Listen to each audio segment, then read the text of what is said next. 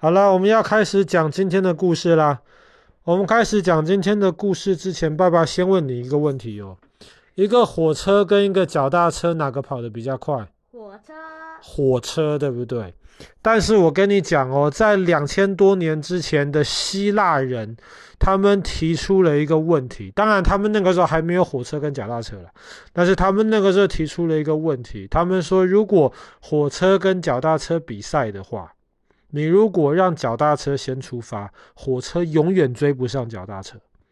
怎么可能呢？你想想看，脚踏车先出发了，跑一段距离，OK？然后在接下来的这一段时间之内，火车是不是要跑到脚踏车之前的位置？对，但是火车跑到脚踏车之前的位置的时候，脚踏车是不是又往前进了一点？对不对？所以接下来火车又要再跑到脚踏车第二个位置，但是当火车跑到脚踏车第二个位置的时候，脚踏车是不是又往前进了一点？所以接下来火车要跑到脚踏车第三个位置。那这个时候，脚踏车是不是又往前进了一点？对。那么当然，脚踏车每次前进的这个距离会越来越短，最后可能会无限短。但是即便是无限短，它是不是永远在火车前面一点点？对。所以火车是不是永远追不上脚踏车？对。当然错啊！火车怎么可能永远追不上脚踏车呢？那你不相信的话，你周末自己骑脚踏车去跟火车比赛一样。但是在两千多年前的希腊人，真的提出了这个后面出发的东西永远追不上前面出发的东西，即便后面出发的这个速度是比前面出发的这个东西速度要更快。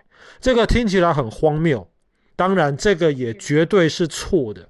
它错在哪里呢？它错在今天火车跟脚踏车比赛跑一段距离，这个距离是有一个极限的，对不对？它可能跑一百公尺，它可能跑一百公里，它不会无限跑下去。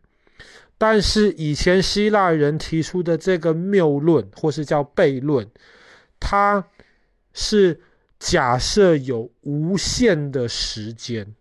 假设这个比赛可以无限跑下去，所以是没有极限的。那么，这个跟我们日常生活当中火车跟脚踏车比赛是一个有极限的，不管是时间上的极限还是距离上的极限，是完全不一样的。所以，以前希腊人提出的这个谬论是错的，但是。这个想法很有趣，因为他提出了一个概念，叫做极限。所以，当他们跑得越来越远，跑得越来越远，跑得越来越远的时候呢，脚踏车每次前进的距离就越来越小，最后会到无限小。无限小不是零呢，它即便是无限小，它还是有一点点很小很小的距离。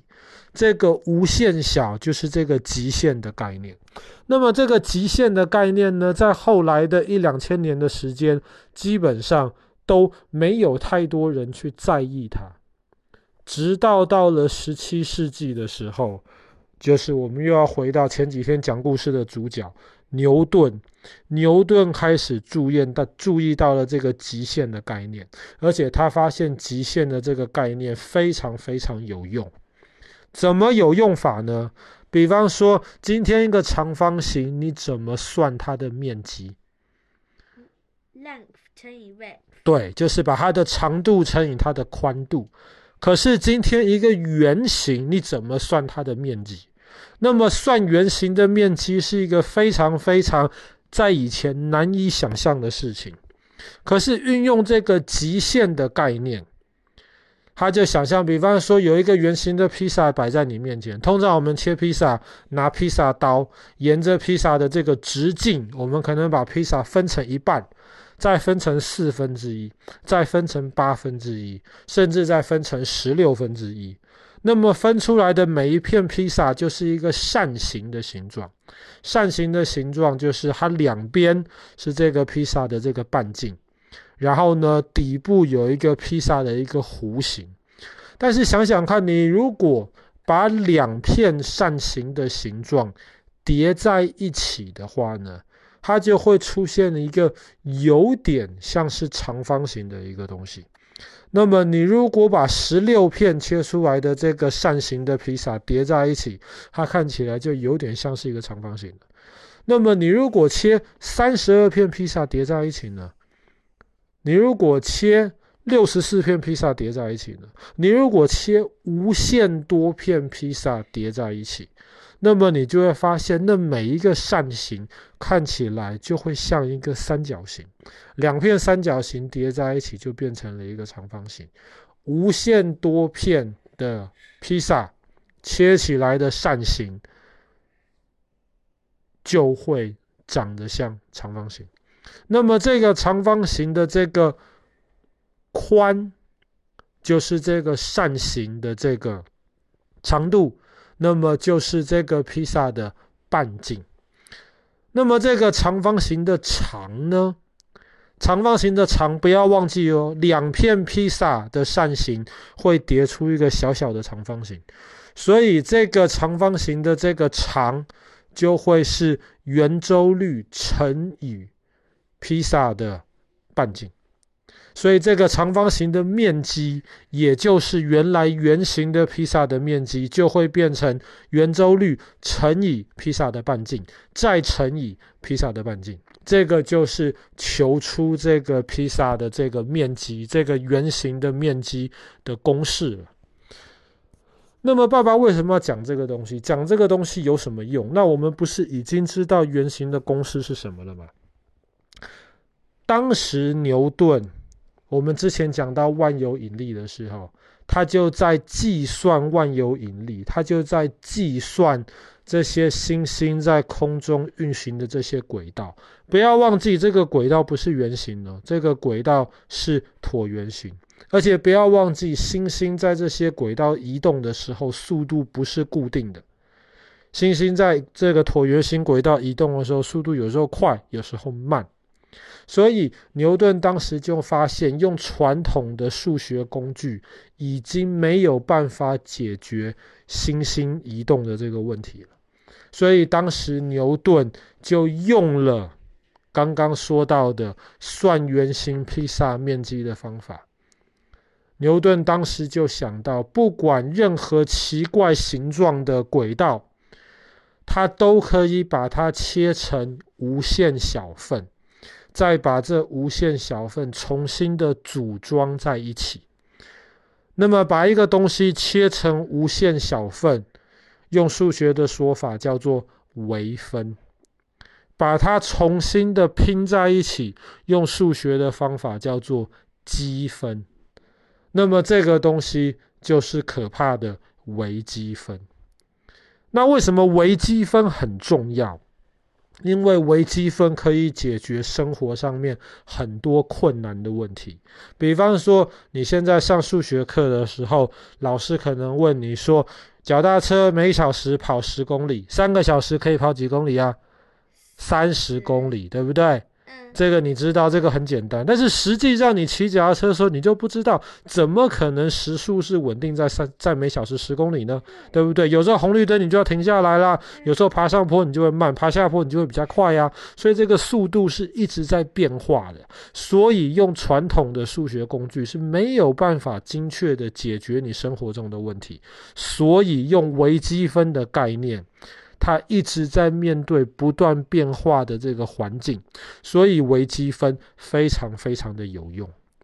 当时牛顿先发明微积分的，但是即便为牛呃牛顿先发明微积分，在很长的一段时间他没有公布他的发明，所以后来有一个德国人叫做莱布尼兹，跟牛顿同个时代的人，他比牛顿先把微积分完整的公布出来了。当时牛顿很生气，牛顿说：“我早你几千，我早你几年，我就写出来了，只是我没有发表而已。”那么莱布尼兹，你一定是偷我的。但实际上，莱布尼兹完全不是偷牛顿，因为牛顿发明的这个微积分。当他最后公布的时候，已经是一个完整的一个工具了。但是莱布尼兹发布的这个过程，从他一开始这个工具还不是很完善，到他慢慢一步一步把它变得更好可以使用，这整个过程看得很清楚。所以莱布尼兹绝对不是偷牛顿的。那么历史学家基本上都认为微积分是牛顿跟莱布尼兹在同个时间独立发明出来的东西。但是当时牛顿有名太多了。